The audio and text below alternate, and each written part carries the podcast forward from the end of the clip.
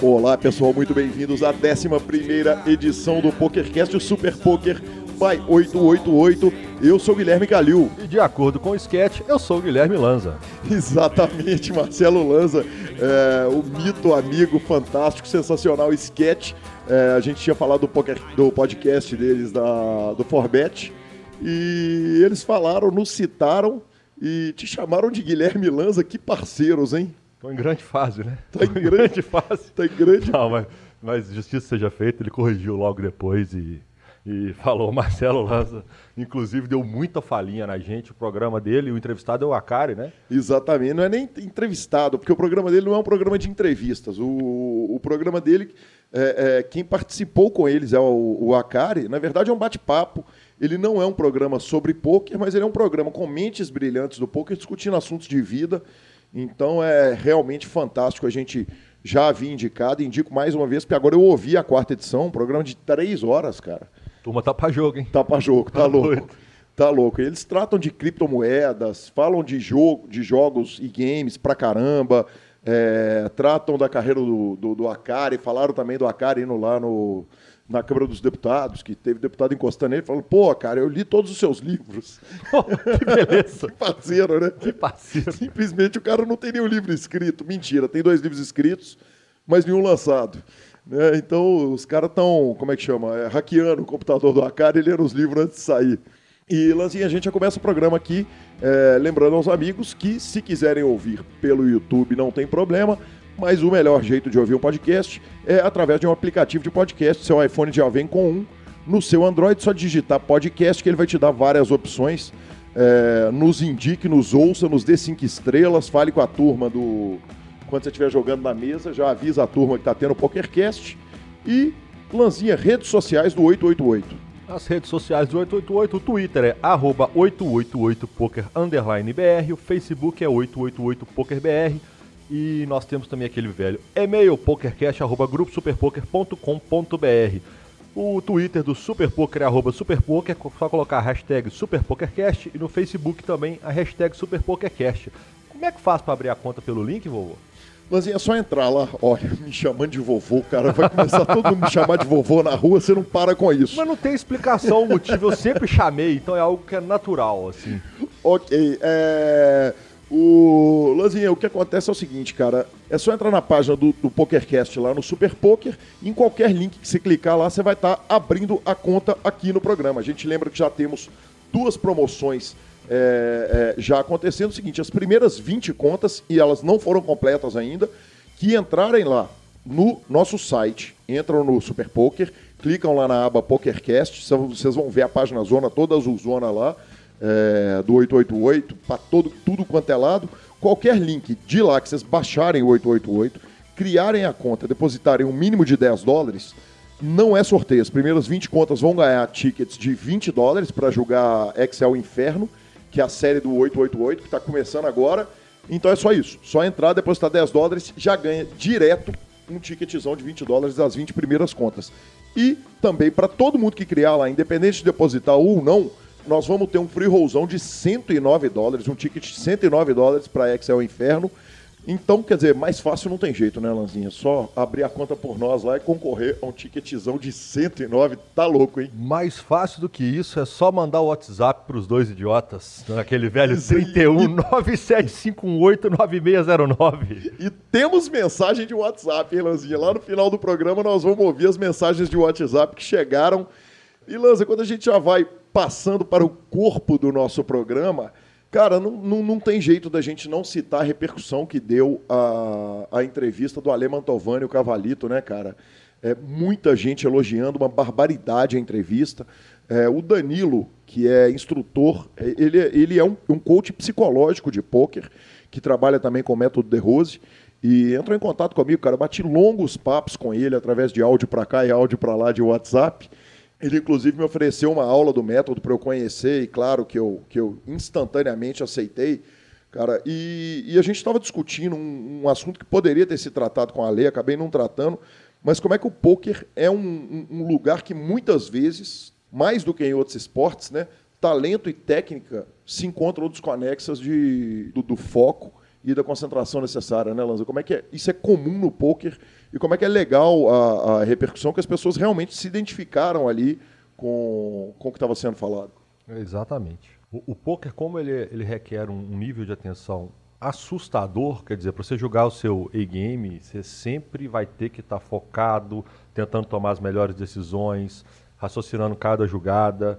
E eu falo que muito dos mitos não é só pela técnica, não é só pelo conhecimento, não é só pelo estudo, é grande, grande, grande parte pelo esse controle emocional, mental, é, por, por, essa, por toda essa linha que as pessoas conseguem casar exatamente isso. É, diferentemente do futebol, onde o talento ali ele pode resolver um lance, é, o poker é o contrário, né? A falta de atenção, ou a desconcentração, ou o tilt, ou qualquer coisa pode derrubar em um lance, né? Então ele, ele te exige um controle do começo ao fim de tomada das melhores decisões, que é, é, acho que é bem único, né? A não ser nos esportes da mente, como o xadrez também, que são esportes que uma jogada errada também você pode pôr tudo a perder. E isso é muito bacana. E cada dia que passa as pessoas vão conhecendo mais esse outro lado. Você é um adepto de meditação, de controle. Eu sou um cara que a minha forma de concentrar na mesa é falar. Quanto mais eu falo na mesa, mais eu concentro, porque eu, eu giro a atenção em torno mais ou menos do que eu estou falando, e é mais fácil de eu ter esse controle. E cada um tem um jeito de fazer isso. Sequela sempre fez isso muito bem na mesa, que é, é a falinha o tempo todo. Então, assim, mas é, é importante isso. O foco, é, ele, é, ele, é, ele é muito importante mesmo. É, sem dúvida nenhuma, o Daniel Negrano é um jogador que, que faz isso muito bem e muitos outros jogadores, tanto at através da, da, da, da, falinha boa, né, da, da falinha no, é, é, é, no bom sentido que no, você está falando. No bom sentido, quanto às vezes no mau sentido também. A gente viu em, em retas finais de WSOP jogadores que, que eram deselegantes e, e, é lamentável quando isso acontece, mas acontece também. O jogador conseguir tirar o outro do jogo através de tilt, é, fazendo para tiltar. E então, obrigado, muito obrigado Ale, muito obrigado Danilo, muito obrigado a todo mundo que repercutiu aí e compartilhou nas suas redes sociais uh, o PokerCast com Ale Mantovani. E o programa de hoje, é, você já viu aí no título antes de baixar, simplesmente, Lanza, é, é Rafael Moraes e M. Walter. Que monstro. Ninguém menos que ele. E, cara, tomar duas horas do tempo dele em Londres, cara para ele falar com a gente é, é, é sensacional, né, velho? Há boatos que ele perdeu a nota essas duas horas falando com o senhor. Ele deixou mas, de ganhar uma nota. Mas há boatos também que a conta agora vai regular e tem série grande começando por aí. Quem sabe, né, cara? Nossa, ia ser sensacional, hein? Ia, ia ser, ser sensacional, ia né? Ser será, sensacional. Será. Será sensacional. E Lanza, na guia do nosso programa aqui, a gente está é, é, dizendo a respeito da sua quarta colocação no Pot Limit Omaha do Campeonato Mineiro. A gente ia falar, eu ia te dar uma malhadinha a respeito da bolha do troféu, apesar da bela colocação. Aí ontem eu saio do show do Ratos de Porão. Ratos de Porão, na que menino culto. Na madrugada, Belo Horizontina. Falo, cara, vou passar do lado do clube, que é lá do lado de casa, cara, para ver quem tá na mesa final do High Roller. É um High Roller de 100k, 100 mil reais garantidos. O clube é muito perto de casa. Falei, cara, vou dar um abraço no Lanza que tá ali trabalhando e, e ver quem tá na mesa final. Na hora que eu chego lá, estão na mesa final, me ajuda aqui. Gabriela Belisário, sua senhora, uh, Sânio Capobiango, Codorna. Bruno Castro. Bruno Castro. O, não sei se já estava lá quando o Otto caiu, o Otto Rolim estava lá O Otto, quando também. eu cheguei, estava tava mexendo no carro, estava puxando o carro embora, para ir embora já. E Gabriela Belisário crava o torneio, leva para casa 26 mil reais, é isso? É, eles fizeram um acordo, deu 24 para cada um. Que coisa sensacional, hein, velho? Que, que, que resultado de Gabriela Belisário. E, e, isso acontece numa, numa hora que é muito curiosa, cara. Porque eu, eu ouvi essa semana uma entrevista do Daniel Negrano em que o Remco pergunta para ele o seguinte: ele está falando especificamente sobre o main event da WSOP de 2014, e o Remco pergunta para ele o seguinte: quem que você acha, que, quem era o ganhador de main event que você acha que poderia ser campeão? e trazer o foco de volta para o poker. E o Daniel Negrano falou o seguinte: olha, essa pergunta é uma pergunta multifacetada, complicada, mas eu vou falar. Eu acho que quem poderia ganhar o, o torneio, que daria uma publicidade muito boa para o poker, na minha opinião, deveria ser uma mulher, poderia ser uma mulher bem sucedida na vida profissional, inteligente, bem articulada, que fala bem. E aí ele pede quase perdão, mas fala o seguinte, ó, é complicado falar isso no mundo de hoje, ainda mais ele que é canadense, o, politic, o politicamente correto é muito forte lá no Canadá. Ele fala, e bonita, e Aí eu ouço essa entrevista, de repente eu chego lá e vejo Dona Gabriela cravar o torneio. Tá louco, que sensacional. Parabéns, Gabi. E, e parabéns, Lanza, né, cara? Casou bem, hein? Não, cara, bacana demais. Bacana demais. O, o, é um torneio com fio difícil, é um torneio, né? É o torneio mais caro que a gente tem. É, ela jogou muito bem, ela joga muito bem, né? E desde que ela resolveu voltar a jogar, cada dia que passa aparecem os resultados dela. E ela, ela encaixa nas, na, nas descrições do senhor Daniel Negriano. Peguei ela, ela, ela cravar o. Cravar o benefício cravar o, isso, eu peguei, eu aceito. eu aceito. E. Não, bonitinha, jogou demais. Muito feliz, muito feliz mesmo. Inclusive, eu saí de lá às 6 horas da manhã. E estamos aqui gravando agora. E, e eu falo que minha conta tá boa, porque técnico da seleção mineira o HU entre os meus dois já convocados. Que na verdade não são nem convocados, né? Eles já são. Eles se convocaram. Eles se convocaram, né? Eles o, o atual pra... campeão mineiro, Codorna, e a atual melhor é, mulher campeã do ranking Ladies, que é a Gabi. Quer dizer, minha vida começou fácil, viu? Começou fácil, cara. Tomara que o resultado da seleção mineira esse ano seja infinitamente melhor do que o do ano passado. Torneio de equipes que muito provavelmente, né, Lanza? É, eu vou. Vai, claro que vai, é, tá louco. Estamos trabalhando para esse ano a gente inverter ali, eu ser seu Filipão e eu ser o Murtosa. Tá doido? É óbvio que o senhor tem que ir, né? Falando em torneio de equipes, o senhor vai tentar buscar um troféuzinho hoje no Hoje eu vou tentar, tá, vamos tentar buscar um troféuzinho back-to-back e o Leonardo Cansado e, e Fábio Issa. É, vamos tentar arrumar aquele segundo troféu. No, na etapa passada nós já, já buscamos uma terceira colocação e vamos que vamos, né? Então vamos para as nossas notícias, né, vovô? Que hoje nós já começamos fiado pra burro. Nossa senhora, mas é, é, é, porque precisava render, porque nós temos pouca notícia. e temos muito assunto, né, velho? Eu tô com ah, saudade é. do senhor. Pô, só faltava não tá, né, filho? Você fica enfiado no meio do mato lá o dia inteiro, tá louco? Aí sim, grande abraço pra turma lá do Poker de Rio Pomba, Lanzinha e nossa primeira notícia. É, cara, então, o imparável, esse é o título da matéria do Super Poker, o imparável Justin Bonomo vence mais um high roller no EPT de Monte Carlo e chega a quase 9 milhões de prêmio no ano. Lanza, é, eu abri meu Twitter essa semana e vi uma tweetada do Justin Bonomo assim, acabei de ganhar meu quinto torneio do ano. Não, não é o de dois dias atrás foi outro diferente. Que fenômeno, Inacreditável, né, cara? O, o, Justin Bonomo realmente ele tá passando um ano, cara, bizarro. O ano dele tá esquisito. É, começou o ano voando. E, cara, nada para o menino e a WSOP tá chegando, tá na cola e ele continua voando, cara. É, e não só ele, né? Tem, nós temos aí dois, três nomes, como o Stephen Chidwick também, que estão voando. Vegas está aí batendo na porta, expectativa chegando, a turma já toda se programando para ir. E o Bonham foi lá e superou um fieldzinho de mais 29 pessoas, aqueles torneios baratinhos, né? É, a turma gosta do baratinho, né? Exatamente. É, por que não, né? Por quê? Porra, arrumou mais 260 mil euros e dois dias depois de ter vencido o, o Single Day High Roller do mesmo Bahia. Quer dizer, fenômeno, né? Fenômeno, Lança. E aí o, o que, que acontece? Ele dá uma embolada lá no, no, no, no Player of the Year da, da GPI, é, o jogador do ano da GPI.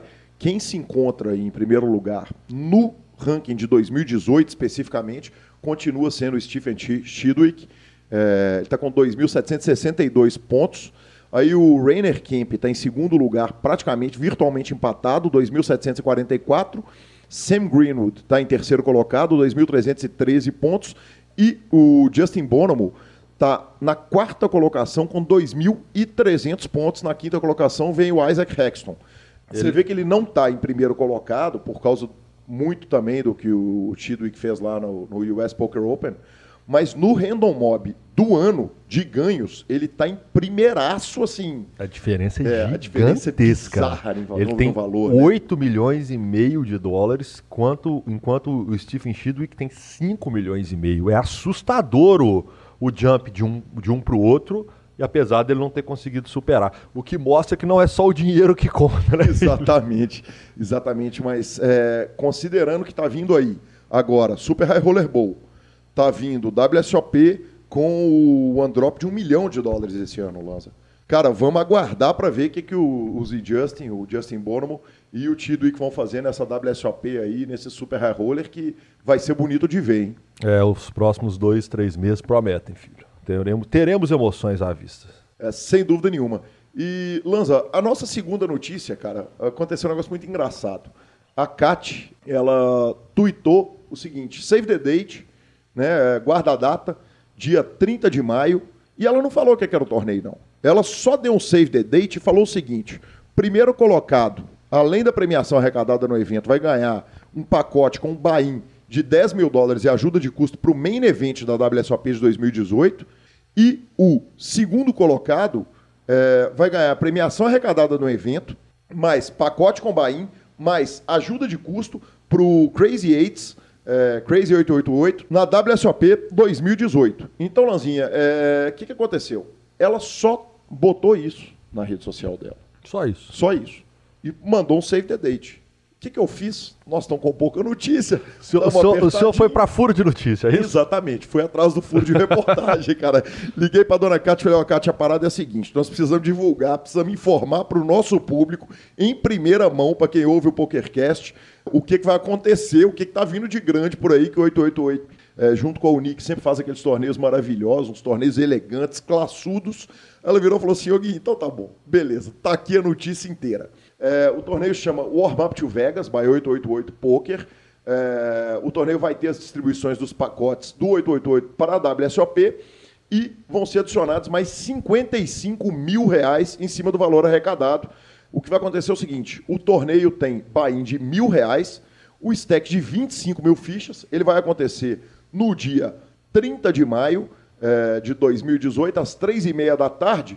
E o local, Marcelo Lanza? É, é bonito falar, eu, eu, gosto de falar o nome, sabe? Porque é, Maxud Plaza Hotel. É bonito, né? Estiloso, tá louco, né? Que, que bala, hein, Você tá louco. Você crava um torneio desse, que bala, sai, né? Tá louco, fico por lá. já, já, já gasta um dinheiro ali já, mesmo. Já deixa um bocado lá. tá louco. Sai do shopping Cidade Jardim e vão fazer torneio no Maxud Plaza. Pode isso? É, mais uma vez, seguindo a linha do, do, do Unique Poker, né? Do 888, que são sempre coisas, lugares sensacionais, premiações atraentes, diferenciado, né? Tem sempre coisas diferenciadas, parceiros diferenciados. É o 888 sempre fazendo torneios lindos, né, filho? Maravilhosos, é isso aí, Lanzinha. E vamos para a nossa entrevista. Mais uma vez eu agradeço o, o Rafael Moraes, o Jamie Walter, que sim, carinhosamente aí me deu duas horas do seu tempo. E eu preciso fazer um agradecimento super especial nessa entrevista, que foi ao Sketch. O, o Sketch fez um, um, um, favor sem preço para mim, que foi o seguinte, cara. É, durante a preparação dessa entrevista para o Jamie Walter, ele me mandou alguns áudios de assuntos que ele achava interessante tratar.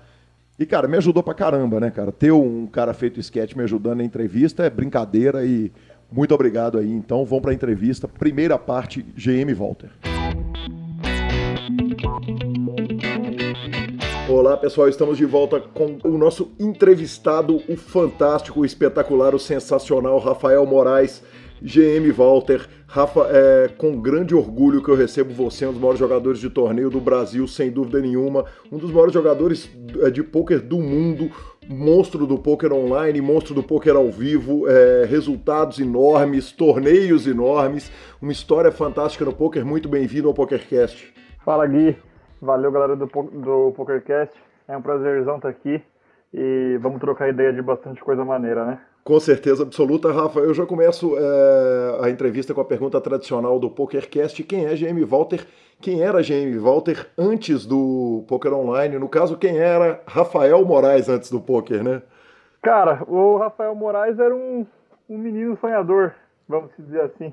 Era um nerdzinho que jogava xadrez, que, que era estudioso, que sempre quis ser engenheiro e que, e que conheceu o poker ali com seus 16 anos e apareceu uma segunda paixão na minha vida porque eu sempre fui apaixonado também por estudar e, e eu sempre quis ser engenheiro. Eu nunca fui aquele tipo de pessoa que nunca se encontrou, sabe? E aí no poker se encontrou.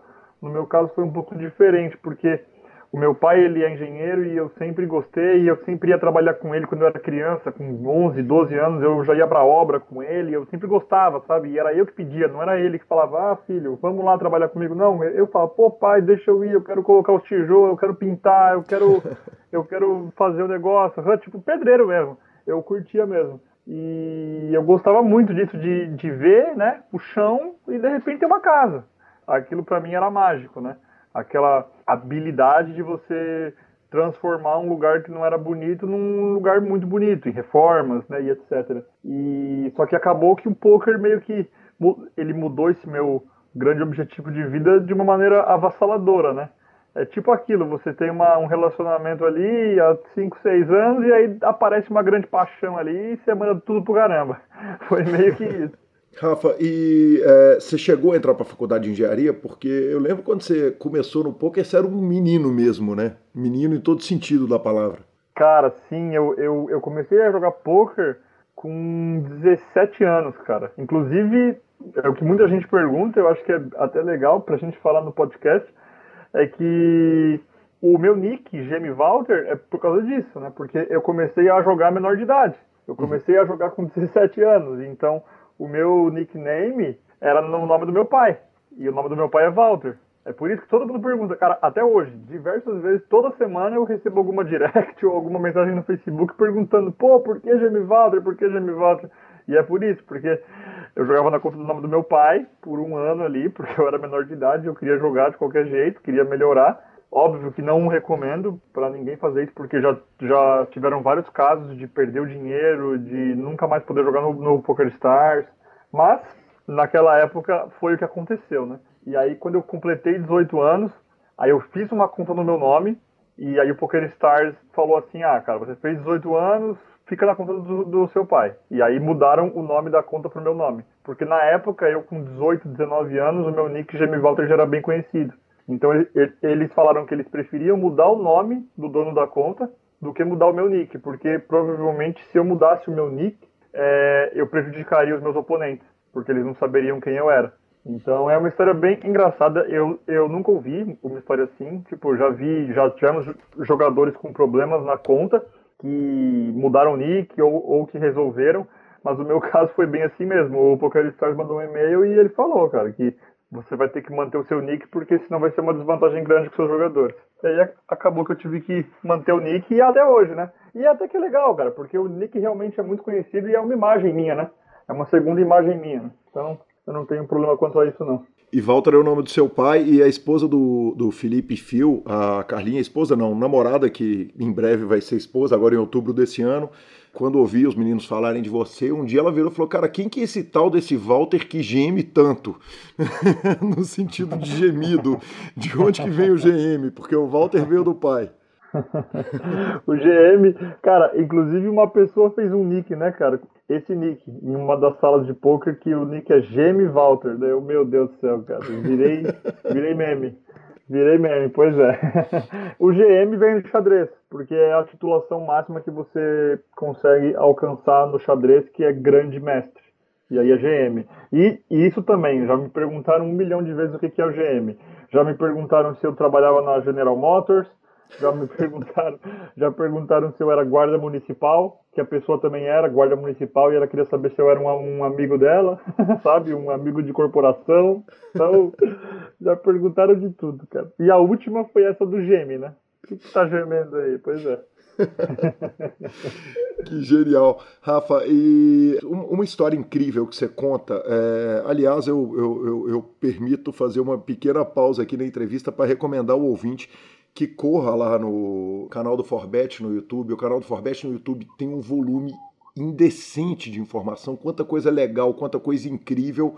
E, e, uma das séries que tem lá são dois minutos com Rafael Moraes, o que tornou minha vida infinitamente mais fácil, porque eu peguei lá milhares de histórias que nós vamos abordar aqui. E quem me dera eu ter esse material inteiro é, a respeito de todos os, os, entrevistados. Normalmente é uma luta muito grande para poder buscar, captar informações, captar histórias interessantes e boas pegas. E uma história que você conta lá é a do seu pai entender o poker. Mas antes da gente entrar nessa história, é, eu acho que tem um negócio que é muito legal que você fala no, no, nos dois minutos com, com Rafa Moraes, que você termina todos com Eu sou Rafael Moraes, jogador profissional de poker. E em algum dos vídeos você falou: olha, não é que eu jogo poker, não é que eu, eu sou jogador de poker, eu sou jogador profissional de poker. Eu queria que você contasse um pouquinho a respeito dessa frase, que eu acho que ela é uma frase que ilustra bem a sua relação especificamente com o jogo, cara. Pois é, cara. Isso é uma, é meio que algo que é importante para mim e para todos os jogadores que eu represento, vamos dizer assim. É, alguns anos atrás, eu representava somente os jogadores do Forbet, né? Que eu sou instrutor, que eu sou mentor e que eu ajudo eles e estou dia a dia com eles.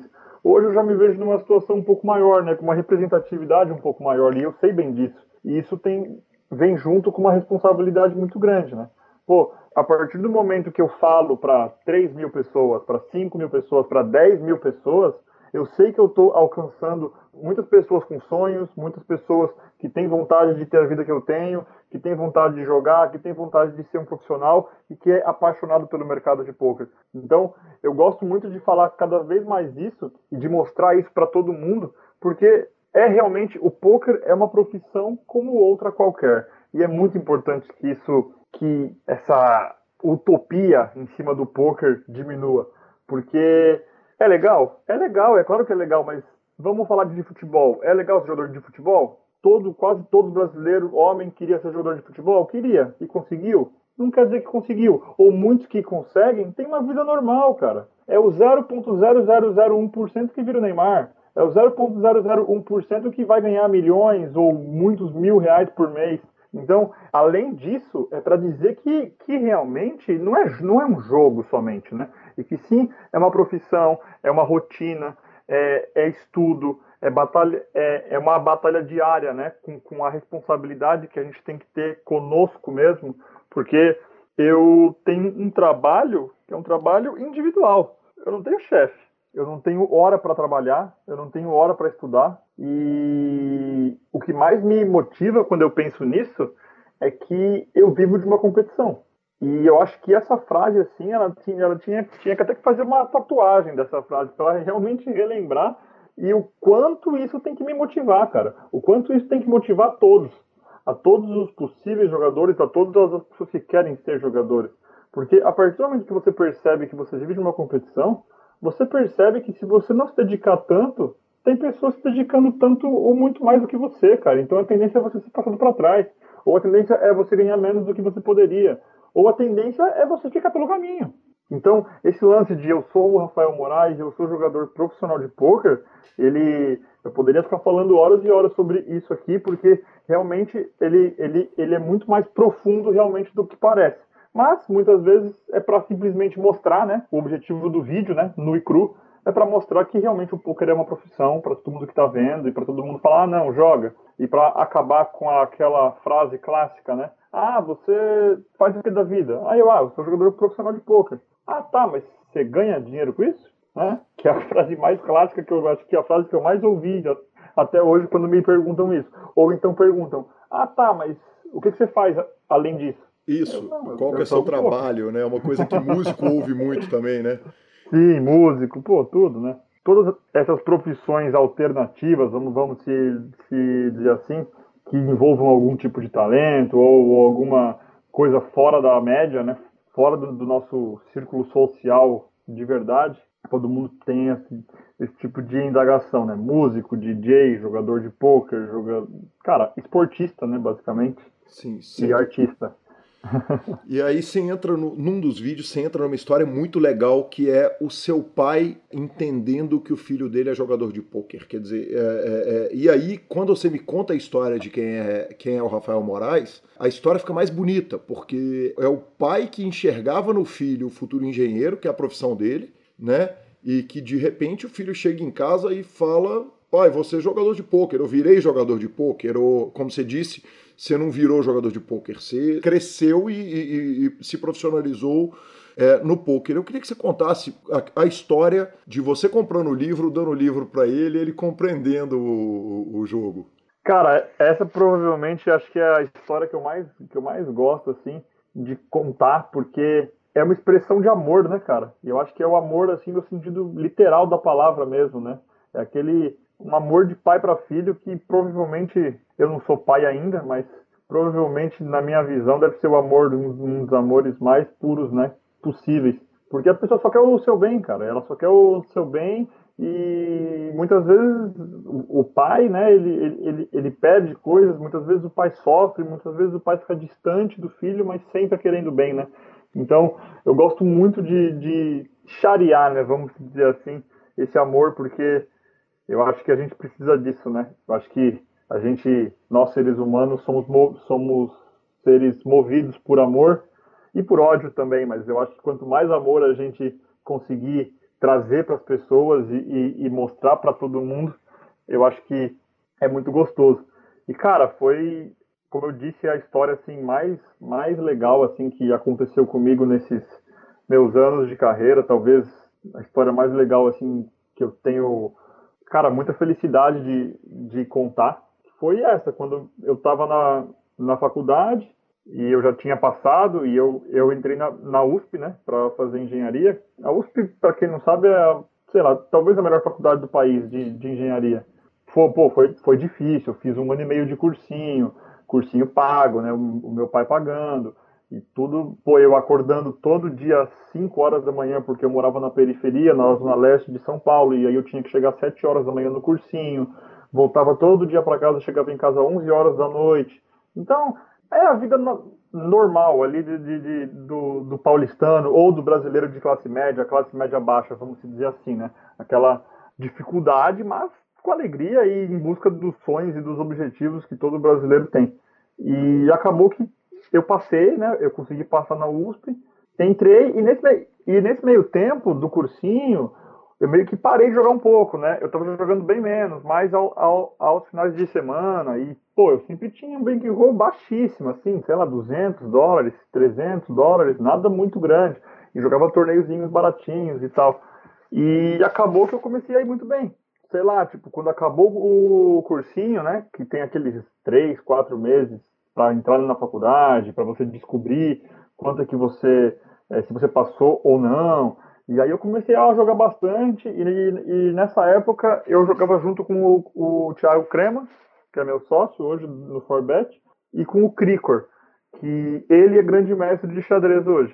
Ele jogava muito bem poker há oito anos atrás, só que ele decidiu parar porque ele realmente era muito bom no, no, xadrez e é muito bom até hoje.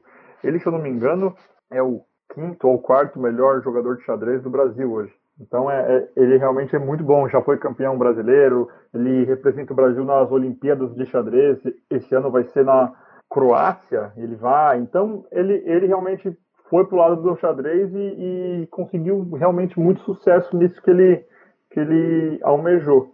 E eu e o Creme a gente veio pro poker, mas enfim, a gente jogava juntos, nós três, né? E a gente, pô, e aí a gente chegou um domingo, a gente falou assim, cara, vamos jogar uma reta aqui grande sei lá, vamos colocar mil dólares é, na reta, cada um põe 300 e se a gente ganhar, a gente divide por três tudo. E aí foi todo mundo, né? Enfiou o bankroll inteiro, cada um tinha, sei lá, 300, 500 dólares, todo mundo enfiou tudo. E aí eu comecei bem. Aí eu, eu ganhei um torneio de 20 mil, aí no dia seguinte eu ganhei um torneio de 10 mil, e aí no outro domingo eu ganhei mais 20 mil. Foi muito bizarro.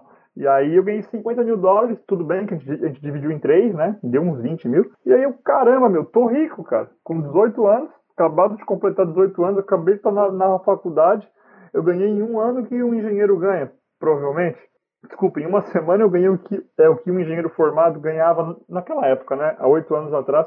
É, o que um engenheiro ganharia em um ano. Eu falei, meu Deus do céu. E é aquela coisa, né? Quando a gente é pivete, quando a gente é adolescente, esse tipo de coisa não tem como não mexer com a nossa cabeça, né? E aconteceu que eu meio que fui parando de ir para a faculdade. Um dos grandes motivos é que eu morava em, em Sapopemba. E Sapopemba é extremo, não extremo leste de São Paulo, mas é bem leste. E a USP, ela é no, no, extremo oeste de São Paulo. Ou seja, eram duas horas e meia para chegar na faculdade. Então eu tinha que acordar tipo quatro e meia da manhã todo dia. E aí muitas vezes eu jogava e de repente eu não ia, e eu comecei a mais não ir do que ir. E aí foi quando aconteceu essa história do meu pai chegar em mim e falar assim: E aí, filho, qual é que é? Porque ao mesmo tempo que ele percebeu que eu não estava indo, ele percebeu que eu estava colocando dinheiro em casa também, né? Porque eu sempre fui muito unido, assim, a minha família sempre foi muito unida, meu pai sempre foi muito trabalhador e, e todo mundo foi, cara, sempre muito unido, assim, os filhos, meu pai e a minha mãe. E eu ajudei bastante, né, com esse dinheiro que, que eu ganhei. A, a grande maioria eu coloquei em casa para ajudar, porque a gente estava passando dificuldades na época. E aí ele falou, e aí, qual é que é, né? Eu sei que está ganhando, mas e aí? O seu sonho era ser engenheiro, agora ser jogador de pôquer, qual é que é? Eu não entendo nada desse jogo. E aí foi quando ele teve é, provavelmente o maior, a maior, não característica, mas a maior atitude de amor que ele poderia ter, que foi aquele falou assim, seguinte, eu não entendo nada do que você está fazendo, eu quero saber melhor para eu realmente poder te dar uma definição do que eu acho, né? Se eu, se eu sou contra, se eu sou a favor, se eu tô com você, se eu acho que você tem que parar de jogar e eu tenho que te proibir de jogar, porque afinal quem paga suas contas ainda sou eu, né? E aí ele falou, cara, compra um livro de poker e eu quero ler, eu quero entender melhor sobre isso porque eu não entendo nada, eu só sei que é um jogo de baralho, e ele que me ensinou o poker, mas ele me ensinou o poker fechado e, quando eu tinha 12 anos, sabe? Aqueles joguinhos, né? Que o, o filho quer jogar com o pai, ele ensina lá truco, ensina poker fechado, ensina tranca. Ok, não passava disso. E aí eu comprei esse livro para ele, aí o livro chegou lá em dois, três dias, e, e ele leu o livro em um dia.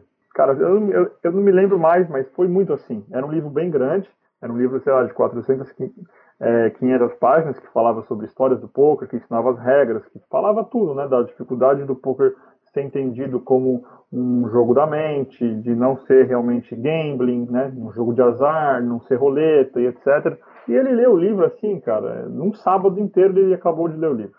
E aí ele chegou em mim e aí ele falou, ó, oh, Rafa, seguinte, estou com você, é, eu entendi isso aqui, você é muito novo, você realmente já demonstrou que você tem uma capacidade muito grande é, de ir bem nesse, nesse jogo. E se você realmente quer tentar isso, tenta, né?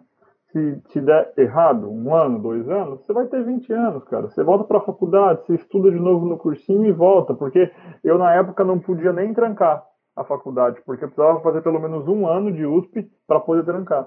Então eu simplesmente parei de ir mesmo eu, eu simplesmente não, não voltei.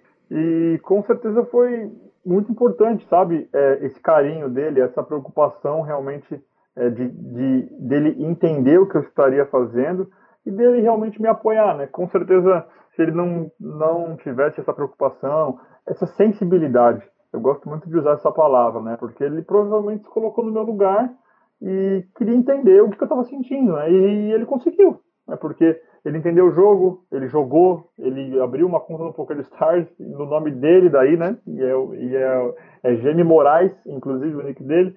E ele joga de vez em quando, e ele aprendeu na época e entendeu o jogo, sabe? E foi muito maneiro. Inclusive tem até uma, uma parte dessa história que eu nunca conto, que é a, a, a minha mãe, ela sempre foi meio que em cima do muro, sabe?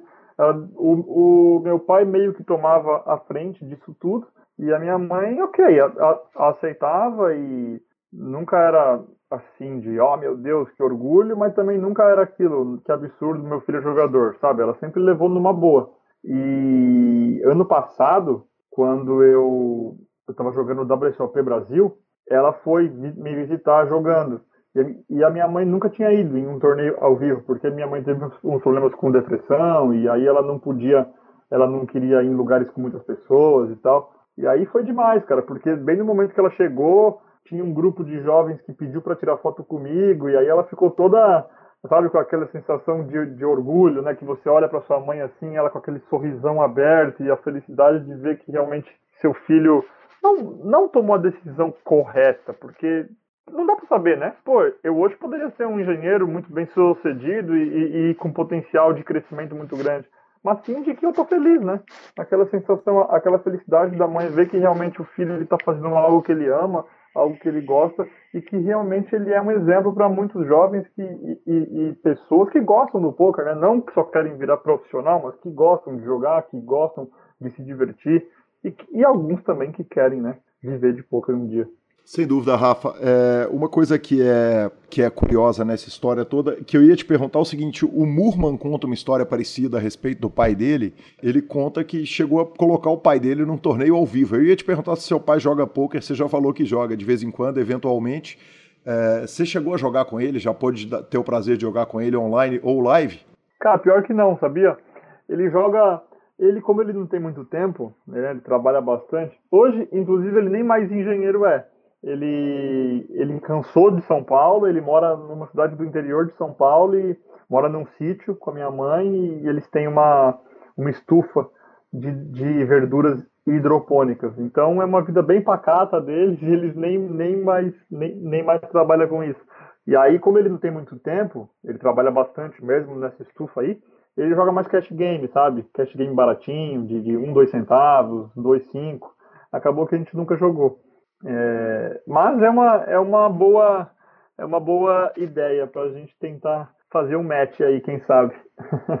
E, Rafa, você. É, é ele te liga para perguntar dúvida quando ele tá, tá, tá, com dúvida a respeito de uma mão, o que, que ele devia ter feito e tal. É, você recebe aquele WhatsApp das duas da manhã, quando, quando raramente ele tá jogando? Cara, pior que não. Eu, eu já vi ele jogando algumas vezes, mas ele não gosta muito de raise não, viu? Ele é mais da turma do limpzinho, então é meio perigoso o poker para ele. que sensacional. Rafa, é, a, a relação com seu pai tem a ver com sua entrada no xadrez também? Ou ele é, era incentivador da sua entrada lá no xadrez no começo? Ou não tem nada a ver, foi uma coisa totalmente sua? Cara, ele que me ensinou xadrez também.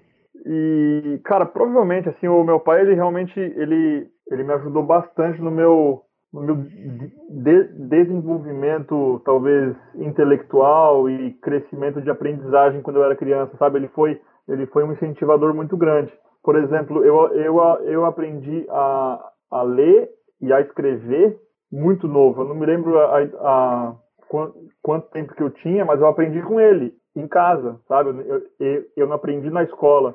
Ele comprou aquelas, aquelas letras de, de madeira e aí ele ficava brincando comigo, montando as palavras, e aí toda noite eu queria mais, óbvio, né, que eu também queria bastante, né, eu, eu, tinha já aquela vontade quando eu era bem pequeno, eu sei isso, né, porque minha mãe e ele contam, óbvio, e aí eu aprendi muito rápido. Mesma coisa com xadrez, né, tipo, ele sempre gostou de xadrez também, e aí ele me ensinou xadrez, e eu me apaixonei pelo xadrez, e aconteceu que na minha escola tinha um professor que dava aula de xadrez todas as quartas-feiras depois da aula. Aí eu comecei a jogar xadrez, eu sempre fui muito competitivo. Aí ele me contou que existiam campeonatos de xadrez. Quando ele me falou isso, aí acabou, né? Aí eu falei, meu Deus do céu, eu quero ficar bom, eu quero jogar campeonatos, eu quero crescer, eu quero melhorar, eu quero jogar.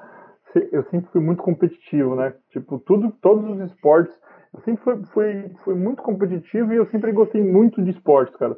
Quando eu, eu joguei muito futebol, eu, eu, eu cheguei a ser goleiro da portuguesa, quando eu era, tinha 12, 13 anos, é, de futsal, que era um, um dos melhores times da época do, de futsal, assim, do Brasil, é, daquelas subs, né? Sub-14, sub-12, sub-16, e eu, eu sempre gostei bastante. Aí depois disso que eu parei de jogar, eu fui, eu fui pro xadrez e, cara, fui muito competitivo também eu ganhei campeonato brasileiro escolar, eu ganhei alguns, alguns campeonatos paulistas, todos de, de, de modalidade por idade. Quando eu comecei a ficar mais velho, aí já não, aí eu meio que já parei e, e hoje eu sou ok, no máximo, né? Eu conseguiria jogar torneios, mas jogar em alto nível no xadrez é muito difícil tem que estar estudando diariamente, jogando bastante torneio, meio que no poker. Para você ser muito bom no poker, você tem que viver poker, você tem que respirar poker. E aí depois do, do xadrez veio o, o poker, né? Que foi onde eu me apaixonei e realmente eu vi um, um mundaréu de coisas. E talvez o, o, o fato que eu tenha mais me apaixonado pelo poker na época foi isso, de eu sentir que era um jogo ou esporte, para quem gosta de chamar, eu, eu prefiro jogo, um jogo mental, é, uma competição mental que eu conseguiria viver dela, entendeu? O futebol eu sabia que eu não ia conseguir viver. O xadrez seria muito difícil. E aí, quando eu cheguei no poker, eu vi que eu era bom e que eu tinha capacidade de melhorar, e eu vi que realmente eu conseguiria ter uma qualidade de vida muito boa, porque não precisamos né, ser, ser hipócrita aqui. A gente sabe que tem muito mais dinheiro no poker do que qualquer de, desses, desses esportes. Só o futebol que não, mas o futebol é, é quase que impossível, né? Você chegar ali em um, em um momento que você fala, opa, a massa, né? Já estou vivendo realmente muito, muito bem. E aí o poker aconteceu essa oportunidade. Pode-se dizer que eu tive um pouco de sorte também, de ter chegado no momento certo, na hora certa, porque a gente a gente brinca também hoje, cara, entre a gente, entre os nossos sócios, entre os nossos jogadores do time mesmo. E no poker tem uma coisa que ninguém tira de você, cara, que é quem chegar antes, cara. Quem chegar antes tem vantagem. Não tem como. Óbvio que tem jogadores que chegaram agora e já estão indo muito bem, ou que estão estudando muito mais, e aí vem aquele ponto que eu falei agora há pouco. A gente vive de uma competição. Então não adianta nada você ter chegado antes e, ter parado no tempo, né? Ou você ter chegado antes e, ter, e achar que já é o melhor jogador do mundo e, e parar de estudar, ou jogar pouco, né? O cenário ele vai, ele vai, ele vai mudando constantemente. Então, esse lance de você realmente chegar antes é muito bom, cara. Tipo, sabe, você, tem, você teve acesso a mais oportunidades, você teve acesso a jogos melhores, né? Os jogos hoje são muito mais difíceis. Não quer dizer que não sejam bons ainda, eu acredito que eles sejam bons ainda. Mas em 2010, 2009, meu Deus do céu, era, era, era outro mercado, né? Era, era outro cenário. Rafa, você falou que o Cricor é, passeou pelo poker, chegou a, a, jogar, a ser lucrativo no poker e voltou para o xadrez. E um ponto que você tocou que é muito relevante é o seguinte: o dinheiro que está no poker ele é desproporcional a qualquer outro tipo de esporte da mente. Ele reclama com você, é, brincando, ele, ele, ele lamenta ele ter entrado no começo e ter saído e ter voltado para o xadrez, ou ele é, é, você sente dele que ele está absolutamente tranquilo com a decisão que ele teve de voltar para o xadrez lá no começo? Assim, ele nunca saiu do xadrez, né? É importante eu falar isso. Tipo, ele, ele jogava poker quando ele estava em casa, né? Então ele não, ele, ele não tinha torneios, ou ele estudava um pouco e ia jogar, sabe? Ele meio que estava fazendo os dois meio que meio a meio naquele momento. Óbvio que ele não estava 100% no xadrez, com aquele foco de estudo, porque ele estava jogando bastante poker. Mas ele, cara, eu acho que ele nunca se arrependeu, não. Eu até converso com ele bastante até que hoje, não tanto, né, quanto na época, é, mas a gente é bastante amigo até hoje. E ele sempre foi muito apaixonado por, por xadrez, sacou?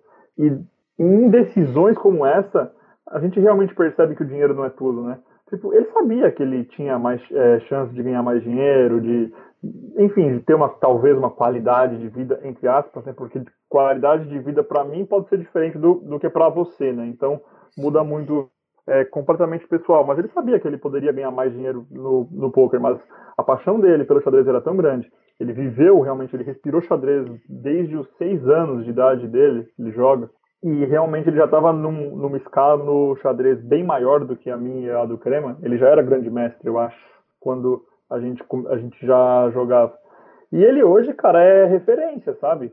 Ele tem um canal no YouTube, que é, se eu não me engano, é GM Cricor, o canal do, do, do YouTube dele. E, e, cara, ele tem muita coisa legal lá, cara. Tipo, ele ele, ele joga, ele, ele fala de estratégia, ele tem alunos de, de xadrez e, e joga muitos torneios. E, inclusive, como eu disse, esse ano, acho que em agosto, ele vai, ele vai representar o Brasil nas Olimpíadas de Xadrez, que são cinco jogadores de cada país e são cinco melhores de cada país, né? Quase sempre por ranking ou por torneios. E ele vai representar o, o, Brasil, cara, pelo terceiro, quarto ano seguido, assim, é, é, ele realmente é um caso, é um caso grande de sucesso aí no, no xadrez. Rafa, é, que, que incrível, cara. É, a, a, comparação entre poker e xadrez é inevitável, ela acontece desde lá do começo, quando a gente começou a, a jogar em 2007, 2008, já se falava a respeito dessa comparação. E, e, nós não vamos voltar nesse assunto que já foi batido um milhão de vezes e falado um milhão de vezes, mas tem um assunto que eu acho muito interessante. O, o Kasparov, que foi, que foi o maior jogador de xadrez do mundo, é, ele perdeu para um computador e ele começou hoje a tratar a respeito do assunto inteligência artificial. Tem diversas entrevistas dele com o Sam Harris, que é um, um escritor e pensador de língua inglesa. E tanto o poker quanto o xadrez, é, a inteligência artificial e os solvers que, é, que, que, resolvem os problemas e as questões relativas ao jogo, eles têm essa, essa relação que aconteceu primeiro, a gente viu acontecer no xadrez, e, e achava que o poker era um jogo que pelos elementos ali, pelo elemento, por, por ele não estar tá sempre é, é, aberto, quer dizer, ele tem um elemento que vai variar sempre, que é o baralho, é, que é um efeito de sorte que no xadrez não tem mas os dois jogos estão é, passando por uma transformação muito grande por causa dessa inteligência artificial. Você acha que a inteligência artificial corre o risco de matar o jogo de pôquer?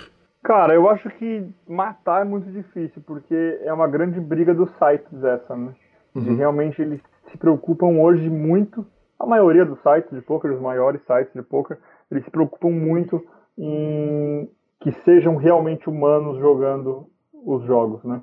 Eu já vi várias vezes, por exemplo, eu estou jogando, eles travam o software e eu tenho que escrever o meu nick, por exemplo. Eu tenho que escrever uma pergunta, sabe? Qual o nome da sua mãe que está no cadastro? Ou então, escreva esses números aqui se você está lendo isso. E aí, com isso, eles vão, eles vão pegando bots, eles vão pegando esses tipos de coisas. O que eu acho que a inteligência artificial ela vai, ela vai fazer com que o jogo fique mais difícil. Isso é óbvio, ela já vem fazendo isso. Ela já vem fazendo isso com que muitos jogadores estudem muitos solvers e que entendam muito mais do jogo pré-flop e que melhorem muito o jogo do Big Blind e que melhorem muito o jogo entre bet pots e vai diminuindo cada vez mais o EV dos jogadores nesses, nesses torneios, né? nos torneios mais caros principalmente. Agora, poker ao vivo, esquece, né? Poker ao vivo é, é, é muito mais entretenimento do que poker online, vamos dizer assim, né? É, a taxa de amadores, a taxa de recreativos no poker, no poker ao vivo é muito maior. Então eu acho que o poker ao vivo assim ele veio para ficar e nunca vai acabar, sabe? Nunca vai chegar num ponto de ah, ninguém mais quer jogar porque é chato ou não vai ter mais profissional porque não dá dinheiro. Não acho que isso vai acontecer não. Eu também acho que não vai acontecer no online, mas eu tô só mostrando que realmente a minha visão, eu sou bem otimista quanto a isso, porque eu acho que qualquer mercado que fique saturado demais, é, não vale a pena você estar nele, né? Então, por exemplo, imagina solver, solver, solver, aí começa a ter só bot. O que, que vai acontecer? Vai parar de ter profissional, né? E vai parar de ter jogador ruim também. Porque se os caras são muito bons, os, jogadores ruins perdem muito dinheiro. Então sempre tem que ter um equilíbrio. Então, ah, tem muito solver, mas tem muito jogador ruim jogando ainda. Então, mesmo assim, você vai ganhar dinheiro, sacou? Pensando no, no, no na profissão poker. E o jogador recreativo, ele não tá nem aí, né? Ele tá ali para se divertir, para jogar, para ver os flopinhos dele, para apagar na broquinha dele e acabou. Essa aqui é, é o entretenimento puro mesmo, né? Rafa, é, e, e, você cogita a possibilidade, quer dizer, é, é, é você para para pensar tem, tem uma, é, é, uma coisa assim, a gente vê um, o, o próprio Kowalski falou disso comigo, falou, ah, porque naquela época era muito mais fácil e a gente imprimia dinheiro e tal, então é, comum a gente ver até o arrependimento de por que, que eu não joguei mais, por que, que eu não, não, não grindei mais naquela época, quando o dinheiro era mais fácil do que é hoje. Com relação a, a esse jogo, você cogita a possibilidade, vamos supor, se, se o poker online viesse a acabar, é, jogar ao vivo seria uma opção na sua vida? Ah, com certeza, né? Com certeza, porque hoje eu não me vejo saindo mais do poker, sabe? Eu tô muito. É...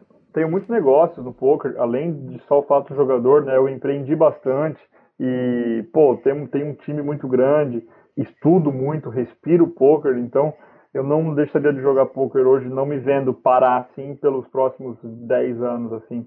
Poderia dizer assim com, com bastante certeza, só se acontecer alguma coisa muito diferente ou uma paixão avassaladora por outra coisa, mas é muito difícil, né? Porque o poker ele vem sendo uma paixão avassaladora há muitos anos, então é muito difícil de eu chegar e falar assim, ah, vou parar, sabe? Vou, ah, não tem mais online, não vou mais jogar, quase impossível, sabe? Eu sempre vou vou estar envolvido e, e é algo que eu que muitas pessoas, né, quando você pergunta, ah, e aí, você vai jogar poker até quando? Né? Você quer guardar dinheiro e se aposentar? Você quer fazer o quê? E aí, cara, muitos falam, né, que não querem, que, que tem outros objetivos de vida.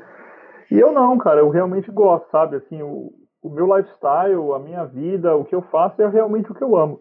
E, e é por isso que muitas vezes, tipo, eu tenho até um, um consultor financeiro, vamos, vamos dizer assim, e ele falou uma frase para mim, assim, também, sobre isso até, que eu, cara, eu sempre lembro dessa frase. E ele fala assim, cara, seguinte, quanto mais perto você está do seu sonho de vida, menos dinheiro você tem que se preocupar em guardar. Porque qual que é o objetivo de guardar dinheiro? Né, o objetivo de guardar dinheiro ele é obviamente uma segurança financeira para casos emergenciais, né, como saúde, como doença da família, enfim, para várias várias coisas, né? E aumento de patrimônio. Mas o maior motivo de se guardar dinheiro é para mudar de vida, né? É para ah, eu quero morar numa casa mais legal. Ah, eu quero viajar mais. Ah, eu quero não sei o quê. Eu quero ter mais luxo. E aí faz sentido, né? Quando você realmente fala assim, não, eu quero guardar porque eu quero melhorar, eu quero ter alguma coisa diferente. E aí essa frase ela tem total sentido, né? Quanto mais perto você está realmente da vida que você quer levar até o final da, sua vida, menos você tem que se preocupar com isso.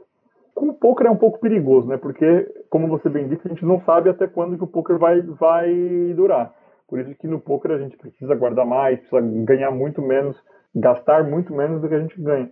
Mas eu achei muito legal essa frase, porque ela realmente mostra que muitas vezes o dinheiro ele é o meio para o nosso lifestyle, né? Ele é o meio para o modo de vida que a gente quer, quer viver.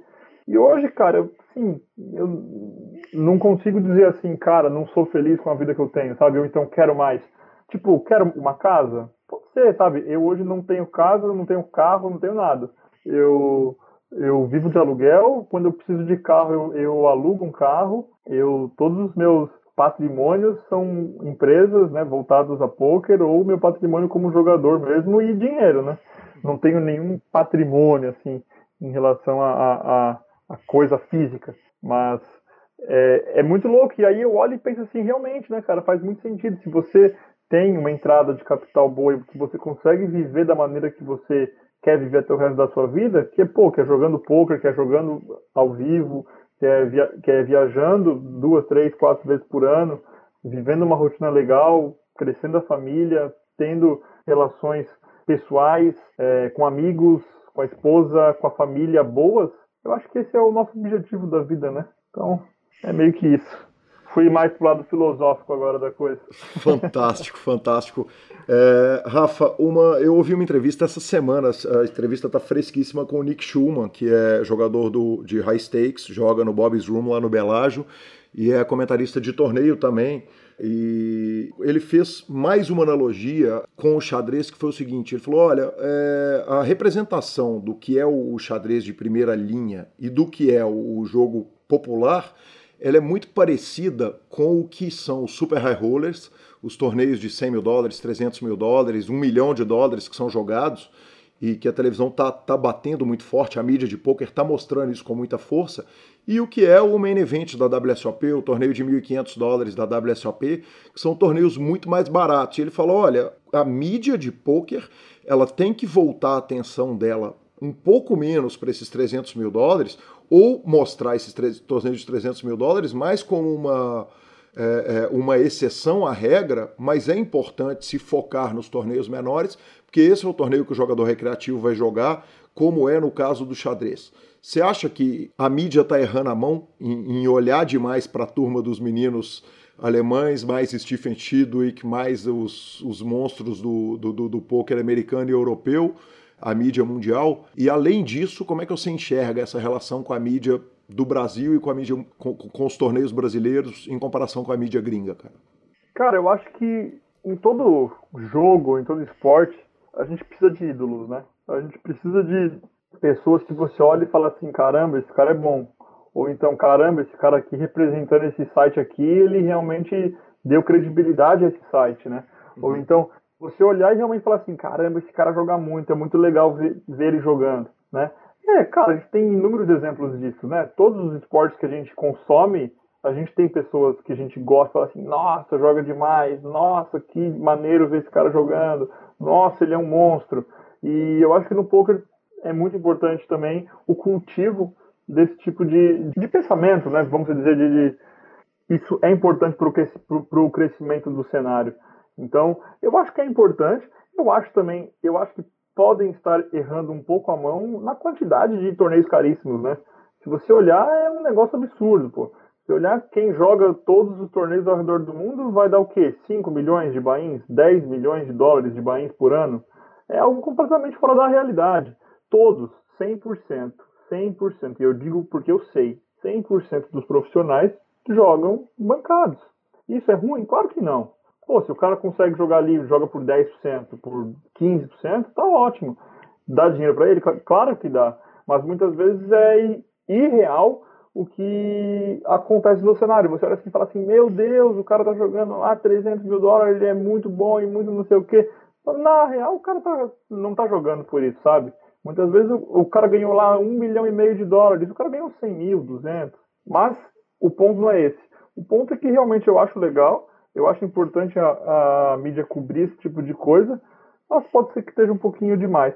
Mas também é algo que é difícil de, de também ficar é, julgando o que, a mídia está fazendo, o que a mídia não está fazendo. É muito difícil, né, cara? Ser mídia de poker, você bem sabe, é muito difícil, cara. É, muita hora, o que eu acho que uma das maiores dificuldades no poker é que, é que falta pauta, né, cara? É difícil. Hoje, talvez menos, porque hoje está rolando torneio a, a torta e a direita, está rolando muito mais profissionais jogando no Brasil, então você consegue realmente é, ter mais sobre o que falar. Mas eu lembro uma época do poker no Brasil que você não tinha que falar, cara. Você olhava, não, não tinha. Era resultado do dia só. Hoje não, hoje já tem entrevistas, hoje você já tem o cultivo de ídolos, né? Você já tem representatividades nacionais. Antes você só tinha a Kari, Mojave, Ale Gomes, Decano. Hoje a gente não, hoje a gente já tem um grupo muito maior, já temos ali uns 15, 20 jogadores que você pode falar assim, fala, pô, verdade, esses caras representam pelo menos uma parte dos jogadores, pelo menos uma parte do cenário. E de maneira geral, respondendo a sua segunda pergunta né, sobre como a mídia brasileira trabalha, eu gosto, cara. Eu, eu acho que melhorou ba bastante. Melhorou bastante também porque o cenário melhorou bastante. Né? O cenário brasileiro cresceu muito. Ah, o, o poker no Brasil triplicou de tamanho nos últimos dois anos. Com frouxo, assim, com certeza. O Brasil com no certeza. poker online era, era tipo 2% do field. Hoje a gente coloca 10%, 10 do Sunday Million é brasileiro, pô.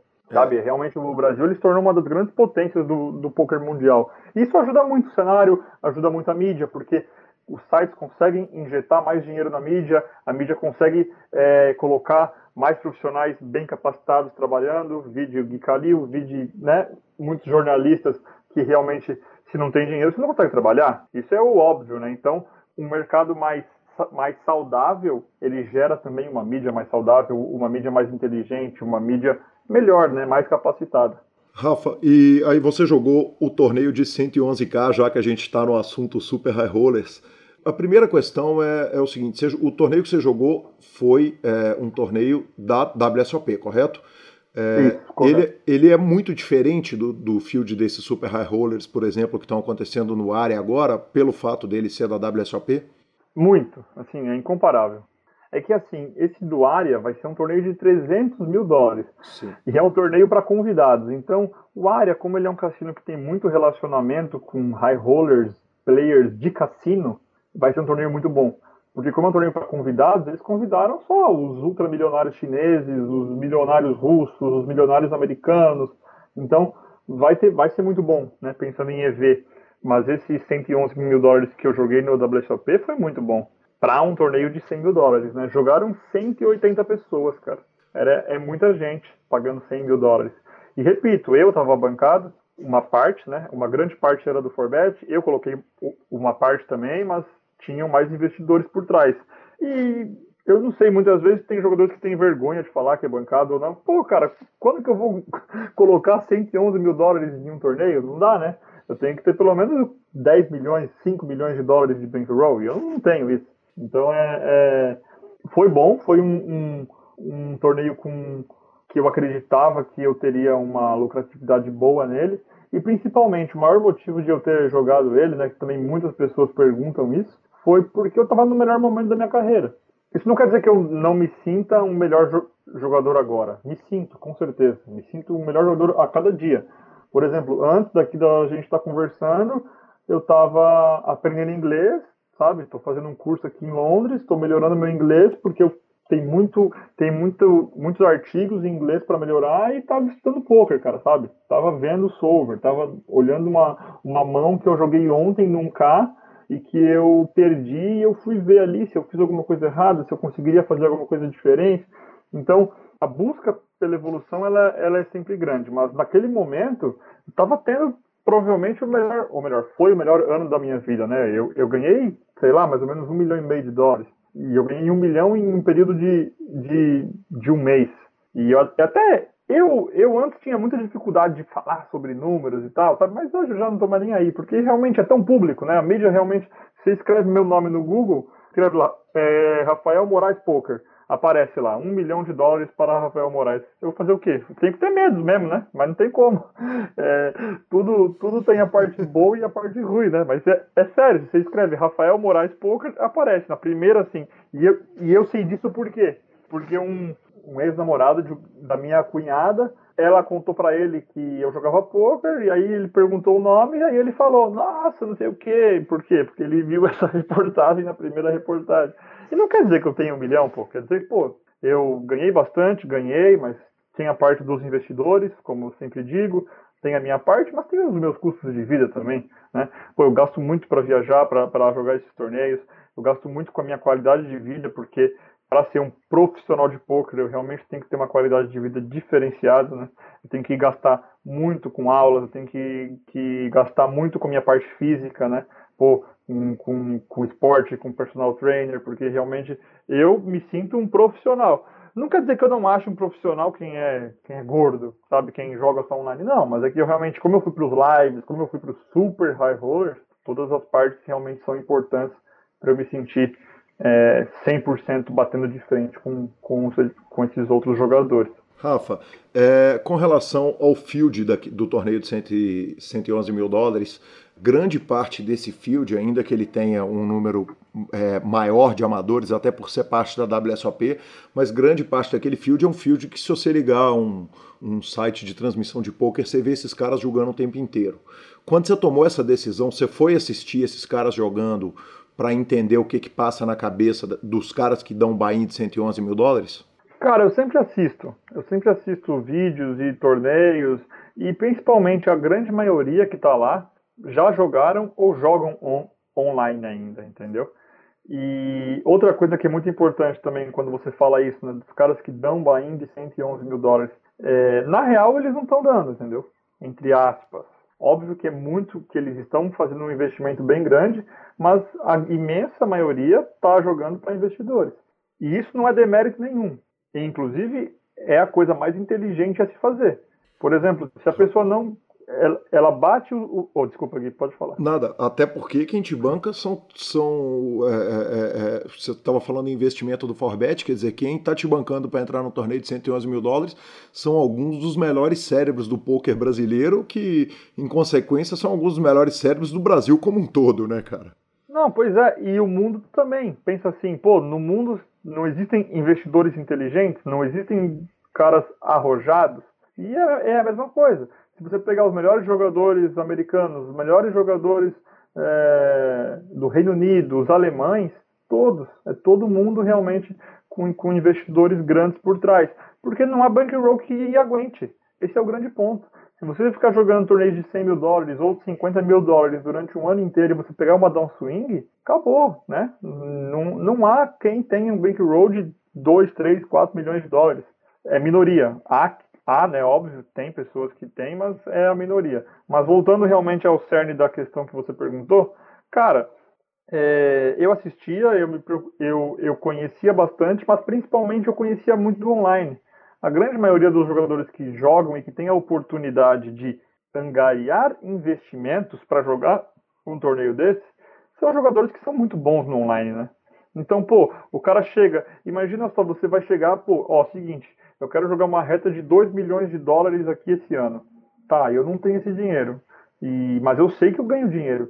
Eu sei que é um. Que é um. Não é que eu sei que eu ganho, né? Eu sei que a minha probabilidade de ganhar dinheiro é, é grande. Ou que o meu EV é positivo, falando de maneira mais correta. Não, não quer dizer que a chance de ganhar dinheiro é grande, mas eu tenho um, um EV positivo aqui de ganhar. E aí, eu, como eu chego isso? Como eu arrumo investidor? Pô, você vai chegar e vai mostrar os seus números online, né? Você vai falar assim, ó, aqui, ó, em três anos eu ganhei 3 milhões de dólares pronto, você arruma investidor, né? É, é, o que acontece isso no mundo, né? No Brasil é, é, muito mais difícil porque a gente fala em quantias muito altas e nós não estamos hoje no mercado regulamentado. Mas, principalmente o Reino Unido, que é onde eu estou morando agora aqui, em Londres, é um mercado completamente regulamentado. Então, existem investidores de poker, sabe? Existem investidores que bancam jogadores de super high roller. E eu sei porque, eu falo porque realmente eu sei e eu conheci essas pessoas, não porque eu fui pedir investimento, mas porque eu já conheci de, que são caras conhecidos mesmo do meio. E aí, por exemplo, esses 100 mil dólares que teve agora em Barcelona, é, teve um, um desses investidores que ele tinha cotas de 70% dos jogadores que jogaram. É um, é um investimento bom, sacou? Claro. Rafa, é... você falou que você conhecia os jogadores, mas quando você senta numa mesa de live para jogar, não está escrito na sua testa Jamie Walter. Né? É, você senta num, num clube semi-exclusivo ou um clube que raras pessoas têm chance de pertencer a ele e as pessoas ali não necessariamente te conhecem. É vantajoso isso, você sentar numa mesa sem que você jogue esses torneios, porque você já viu esses caras jogando um milhão de vezes e eles têm até uma relação com você no online, mas não tem o heads-up display, o HUD ali deles, falando quanto você dá raise, quanto que você não dá, com o que, que você joga, com o que, que você não joga. Então, talvez no meu começo no poker ao vivo, ou há uns dois, três anos, eu, eu tinha uma grande dificuldade com isso da pessoa de eu não saber se a pessoa me conhecia ou não. Só que a partir de 2016 ali, quando eu tive aqueles resultados grandes e quando eu comecei a, a realmente, vamos, vamos dizer, a minha carreira se solidificou realmente, sabe, com muitos e muitos resultados e eu comecei a ficar muito mais conhecido e a virar muito mais uma referência muito grande, eu comecei a perceber que todo mundo me conhece, inclusive esses jogadores. Porque, pô, se eu conheço o cara, por, por que ele não me conhece, sabe? Se é só dar um, um find que é só ele tirar uma foto minha da mesa e mandar para um amigo e, e mandar para um, um grupo de, de, jogadores. Então, eu sabia, sabe, a partir de um momento, principalmente desde 2016, que em todas as mesas que eu jogava as pessoas me conheciam. Pode ser que um ou outro eu errava, mas a maioria eu acreditava que me conhecia. Inclusive tem até uma cena engraçada que aconteceu no WSOP 111 mil de 2016, que o Federer Rose ganhou a gente estava na mesma mesa, eu e ele, e aí eu tava com um carregador celular, e aí, ok, tipo, a gente já tinha jogado algumas vezes, mas nunca, nunca nem tínhamos conversado. E aí ele falou assim, ele olhou para mim e ele falou, ei, Rafael, empresta para mim o seu carregador, sacou? Tipo, eu imaginava que ele me conhecesse, eu imaginava. E aí, quando ele já sabe o meu nome, acabou, cara. Esses caras, eles são muito. É muito importante, né? Você ter essa noção, você saber quem são os jogadores que você está enfrentando no poker ao vivo. Então, todos eles têm grupos, têm chats, e aí, quem, tipo, é, quem é esse cara, quais os nicks dele no online, quanto que ele tem, quais as stats dele, é, se alguém já jogou alguma mão interessante com ele. Essa turma que joga Super High Roller são muito unidos, sabe? Os amigos, né?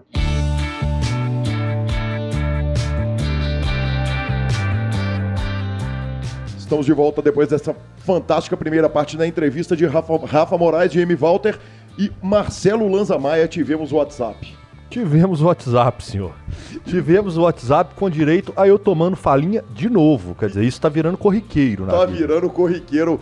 O Nelson, de, diretamente de Sete Lagoas, falou que tava olhando as revistas dele, encontra uma, uma, uma foto nossa, cara, que você tá uma criança, né, Lanza? E eu com cabelo assim, parecendo incrível Hulk, o homem que veio do céu, aquele cabelo anos 80, né, velho? Filho, eu sou novo. Eu sou novo é porque eu tô barbudo e cabeludo. Eu sem barba, sem cabelo, tenho cara de menino novinho. Não, pera. E o que ele mandou aqui foi o seguinte: outra coisa, sobre o Big Ant, que o amigo mandou o áudio aí no episódio 10, o, os antes são fixos, independente do número de players nas mesas. É, e são pagos pelo botão. Então já é anunciado o blind junto com o ante, ou seja, ninguém será prejudicado. Essa é a opinião do Nelson lá de Sete Lagoas e pedir um abraço aí pro Pompeu, é, ele faz coach com Pompeu, figuraça do poker mineiro também. Pompel. Pompel. Grande Pompel de Sete Lagoas, amigo nosso. Top, top. Aí sim, mandou, mandou um abraço pra galera do Poker King de Sete Lagoas. E tivemos mensagem também de um tanto mais de longe, Lanza Maia. O Anderson, lá de Anápolis, mandou mensagem pra gente e a mensagem dele é com áudio que o nosso editor Rodolfo Vidal vai colocar para vocês aí agora. Calil e Lanza, meu nome é Anderson, eu sou de Anápolis. Gostaria muito do link para baixar o CD ou LP da banda do Kalil, que tem a música do poker. Não sei se é o caso da banda de uma música só, mas o Ace of Spades é muito legal. Aí sim, Anderson de Anápolis, muito obrigado pelo seu áudio. É, eu mandei aí no, no WhatsApp é, para você o link lá do, do ForShare para baixar o CD. Foi um CD gravado no, no Tupatu, não é a banda de uma música só. Não é uma banda de uma, uma, de uma música só, mas é uma banda de seis músicas apenas. é, essa banda existiu lá para 2002, 2003, 2004. É, na verdade, ela teve um longo período de atividade aqui em Belo Horizonte nessa gravação como Como o Anderson disse, eu estou tocando bateria. É uma versão de Ace of Spades do Motorhead. E as outras músicas são composições próprias, uma banda de rockabilly. Rot Hot Combo é o nome dela. Que se você quiser também o, o link, é só mandar para a gente aquele WhatsApp. Eu já encaminho direto o link para baixar. É disso que eu estou falando. Já que o senhor está falando em mensagens de WhatsApp, eu vou falar em mensagens que eu recebi essa semana. Eu falei que eu entrei num processo de, de grindar, né? De grindar Instagram e redes sociais. E eu vou te falar que resultado bacana, cara. Quanto mais eu grindo, mais coisas bacanas me aparecem. Pelo menos algum grind seu tinha que arrumar alguma coisa, né? Filho, eu peguei pódio essa semana, respeita. Pódio não, quarto lugar não foi pódio nunca, não. Em lugar nenhum no mundo. Eu peguei mesa final essa semana. Ah, tudo bem. Aí eu aceito. Aí eu engoli. E no meio do, dos grinds, cara, vem que eu recebo uma mensagem do Mito, Mito Padilha de São Paulo, mandando: Vocês são muito bons. Quando comecei era fã e ainda sou. Muito sucesso sempre, vocês merecem. Quer dizer, olha o nível da turma que está acompanhando os idiotas no programa. Ô, Lanzinha, deixa eu te falar. Vamos fazer uma parada, velho? Tá no meio do scoop, talvez ele não consiga, mas se convidar já é o próximo entrevistado. Aí Depois sim, da segunda filho. parte do GM Walter, a gente atrasa o Padilha pra cá e, e vamos que vamos. É sensacional, cara. Dante Franco, sempre ouvinte nosso, ouvinte das antigas, mandou mensagem. Rafael Gregório mandou mensagem. Juninho Marques mandou mensagem. Ribeiro, grande Ribeiro, mandou mensagem. E Falinha. Tami Monteagudo. Pedro Savassi, Savasseira aqui de BH. Matheus Black Moon. É... o Guilherme Lana também, daqui de BH, com um carinho enorme com o Quase, um- programa. é quase um Guilherme Lanza? É quase. Quase um É Guilherme quase. Lanza do sketch. Quase. Luiz Renato Garcia, a Yara, o Galdencinho, Flávio, Xenô. Xenô acaba de mandar mensagem já, inclusive a gente gravando. É. Mandei, né?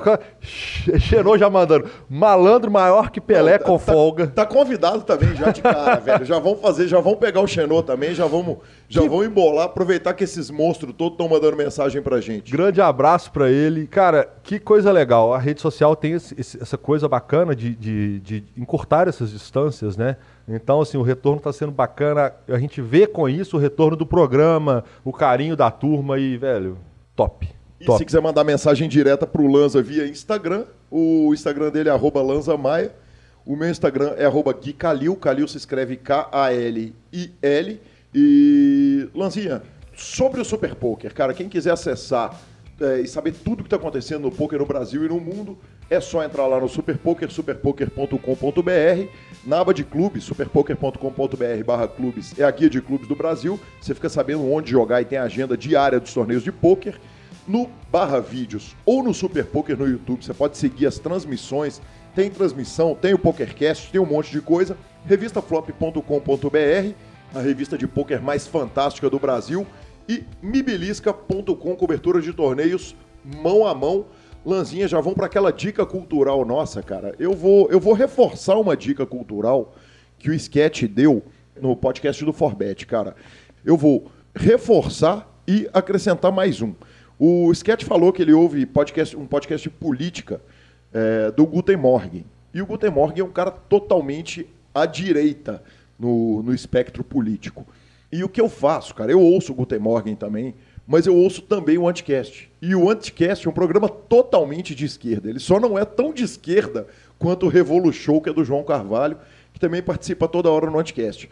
Quando começa qualquer tema político polêmico, o que, que eu faço? Por exemplo, rolou nas redes sociais há um tempo atrás sobre se o nazismo é de direita ou se o nazismo é de esquerda. O que, que eu fiz? Vou lá, escuto o Anticast, ouço a opinião dos caras, que obviamente falam que o nazismo é de direita, vou lá no Guten Morgen, ouço o Guten Morgen, que obviamente está falando que o nazismo é de esquerda. Curiosamente, eu também acompanhei essa discussão. E eu não sou tão fã de podcast igual, mas eu li muito a respeito da- das duas opiniões, inclusive. E, e Lanza, é, o que eu faço é isso, cara. Porque aí, quando você ouve um lado e você ouve o outro, você ouve as coisas razoáveis que os dois lados estão falando e ouve as coisas imbecis que os dois lados estão falando. Entendeu? Então, eu, cara, além de eu me divertir horrores é, é, é, ouvindo os caras, eu aprendo muito. Eu acho que, que qualquer discussão que você ouve os dois lados dela e, e os dois lados sem interferência é, é muito legal. E, e esse sem interferência eu faço uma vírgula que é o seguinte: o Anticast não cita o Guten Morgen em hipótese nenhuma. Mas o Guten Morgen pega as falas dos caras do Anticast, dá play e vai fazer crítica. Cara, é muito engraçado isso, é muito sensacional. Então fica aí essa dica dos dois é, podcasts. O que eu acho que não deve ser feito pelo nosso ouvinte é ouvir só o lado que ele já concorda para reforçar o que ele já concorda. Cara, ouve os dois lados, que é sempre divertido. Você forma uma opinião, né? Mas mais bem, bem embasada. Exatamente. Cara, e a minha dica cultural, chegando aqui, eu ainda não vi, não vi, mas verei essa semana, chegando aqui na casa do senhor Guilherme, eu tenho a notícia pelo Léo, seu Léo Calil, irmão dele, que está tendo nada mais, nada menos do que uma série baseada na continuação do Karate Kid do Dojo Cobra Kai, cara, com os atores da época. Cara, isso é muito a nossa cara, isso é muito vintage, velho. Cara, não, não tem como não ver isso. Velho, eu não vejo série, mas assistirei. Fico agradecimento aí ao senhor Leonardo Calil, que nos deu essa dica. Vamos assistir. Ela tá no, no YouTube pago, né? Provavelmente, provavelmente. Exatamente. Como a gente não baixa coisa pirata, nós vamos pegar um avião ali nos Estados Unidos e vamos assistir o trocinho ali e já voltamos né, para falar a respeito Isso. na semana que vem. Então vocês dão um jeito de assistir da forma que vocês acharem melhor. Nós não vamos indicar nada. Exatamente. exatamente. Segue o jogo, entendeu? Quem quiser, procura que vocês vão achar. Aí sim, segue o baile.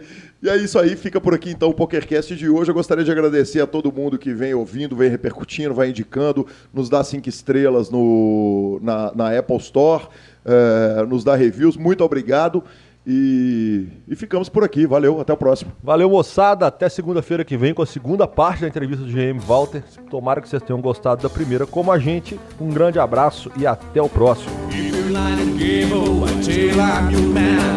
doing some new, some it's all the same to me. Imagine